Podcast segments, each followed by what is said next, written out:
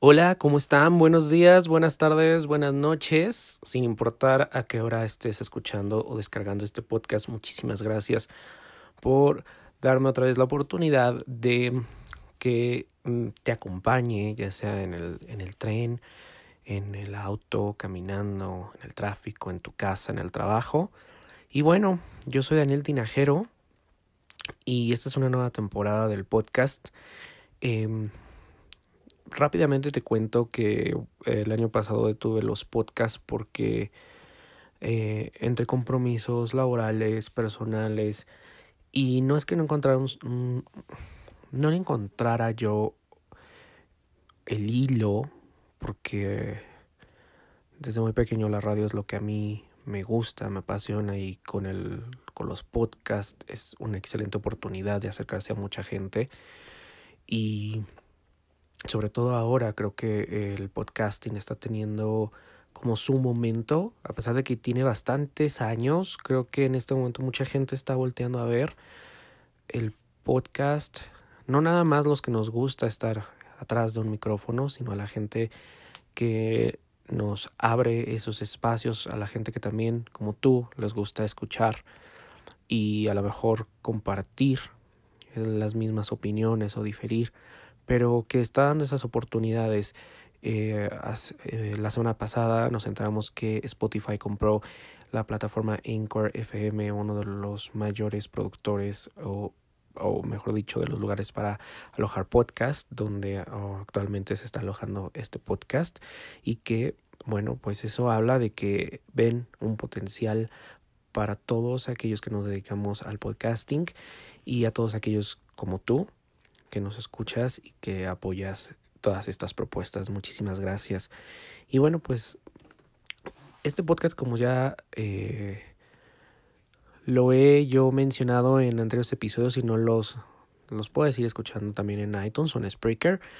Actualmente vamos, eh, bueno, ya estoy en Anchor FM, pero también estaré en, podrás descargar el podcast en iTunes, podrás descargarlo, descargarlo en Spotify, en Google Podcast, en todas estas plataformas uh, de tu preferencia.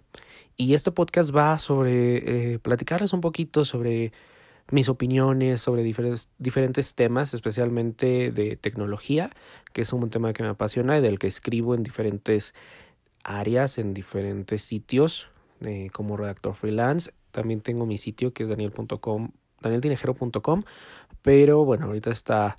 eh, suspendido porque estoy haciendo arreglos y quiero como que traerlo a la vida con cosas nuevas y que sean de tu interés. El podcast no pretende ni siquiera llegar a ser eh, el, programa más escuchado de todas las plataformas. Es un espacio que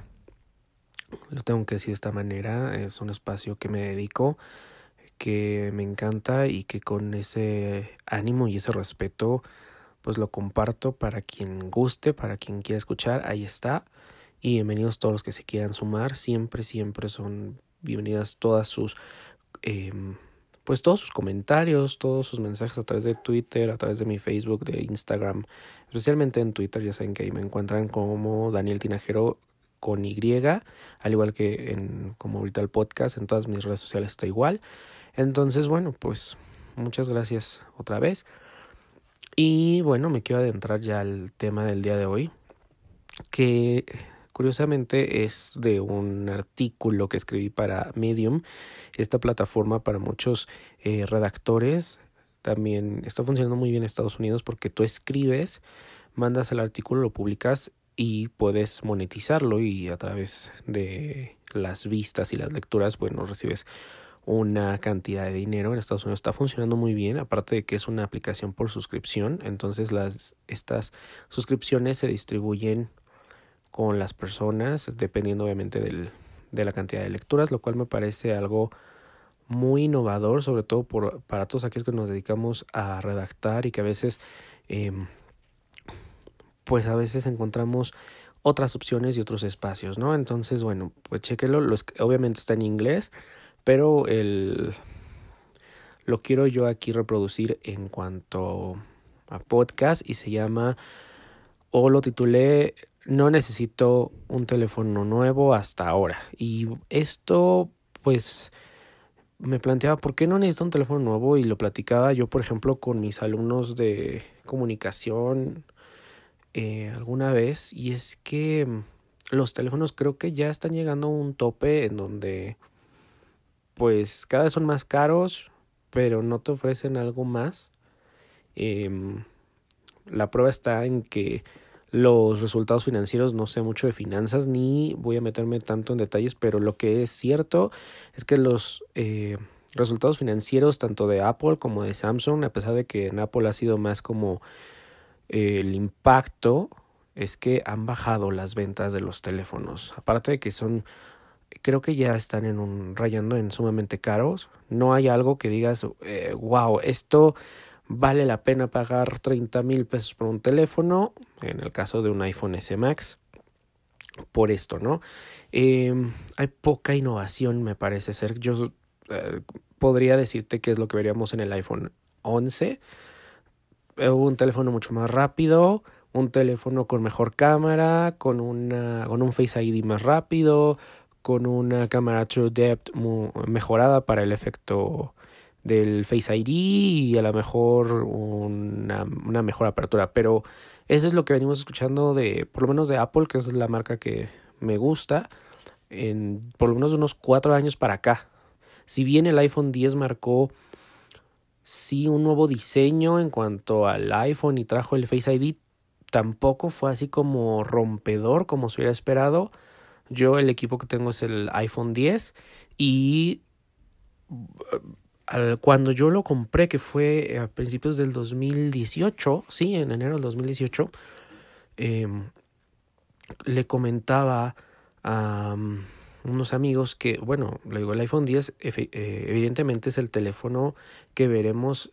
a mediados o en septiembre del 2018, es el iPhone 9 o como le quieran llamar. Y no me equivoqué, Apple le puso de iPhone 10S y iPhone 10R, 10S em, Max. Pero ahí está, es lo mismo con una, un procesador mucho más rápido que en teoría yo, eh, vamos, yo el iPad, el iPad Pro y el iPhone lo uso como equipos también de trabajo, de ahí grabo los, los podcasts, ahí escribo, ahí hago los diseños, ahí manejo todo lo de social media de las cuentas que trabajo, pero eh, me funciona bastante bien, no, no veo una necesidad de algo mucho más rápido y que es mucho más rápido que una Mac. Wow, pues no, ¿Me explico? Entonces, esa poca innovación que nos han querido disfrazar como de lo necesitas, pues también ese discurso se está acabando.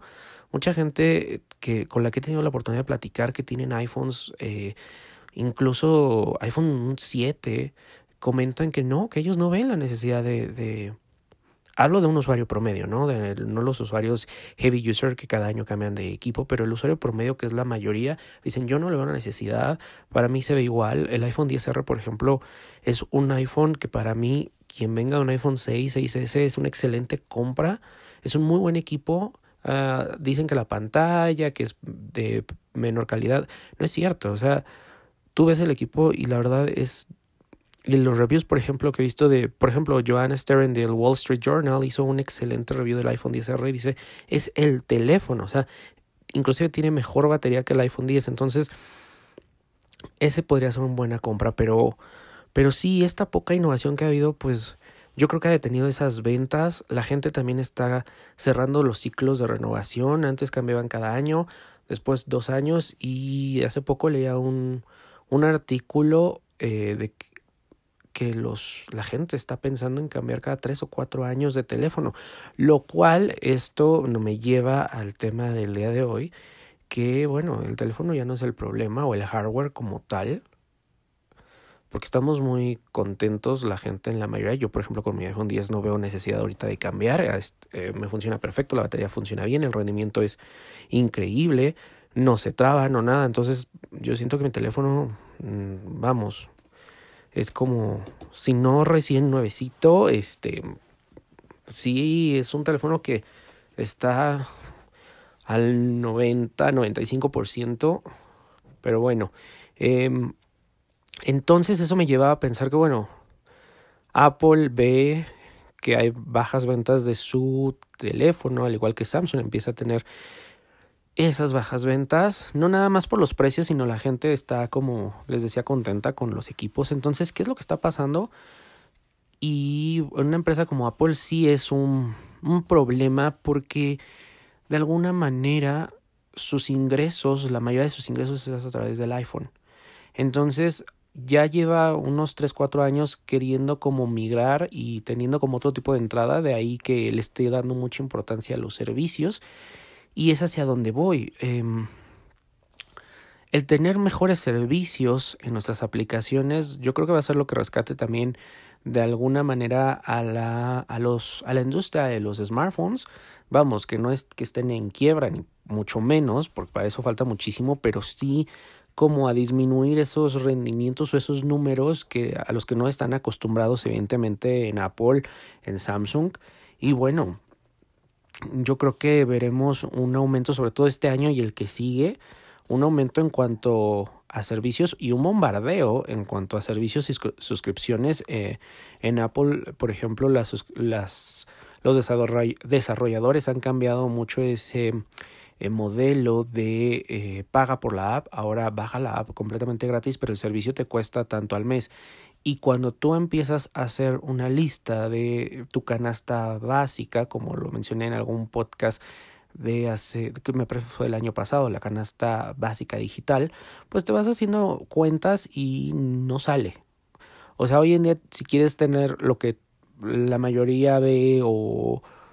o estar como viendo lo que está ahorita de trendy, tienes que pagar Netflix, tienes que pagar HBO, tienes que pagar Fox y así me puedo seguir, ¿no? Está, eh, para los que les gusta el cine eh, de arte o está filme latino. Entonces son cosas que dices, mmm, súmale el servicio de música y si tienes Kindle a lo mejor contratas Kindle Unlimited y si ves mucho YouTube a lo mejor contratas YouTube eh, Premium. Entonces va sumando y no sale. Pero eh, tendrá que llegarse a algún tipo de, de, punto en donde todos estos servicios puedan eh, convivir. Em, viene un servicio se rumora que de video y de videojuegos de Apple, entonces habrá que ver qué tanta competencia podría ser para Netflix y de alguna manera que te orille a ti usuario a decir doy debajo a Netflix por el nuevo servicio de Apple. También este tipo de saturación no sé qué tan bueno sea, pero sí creo que dentro de los servicios todavía hay mucho por hacer y todavía hay mucho campo. Por ejemplo, pensaba yo en algunos servicios que podrían funcionar. Em, o que en mi utopía estarían padrísimos un servicio de video y música eh, donde por una misma mensualidad tengas acceso a películas y series. El único que se me ocurre que podría ser capaz de hacerlo es Apple y creo que por ahí va su servicio que fuera integral por una mensualidad. Tienes derecho a, las series, a las películas y a la música y con un atractivo descuento. Una membresía mensual o anual de servicios como Uber, como Cabify, como Didi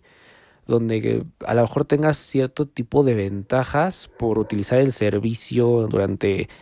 ese mes, bueno, podría ser o, o, a lo mejor tantos em, número de viajes.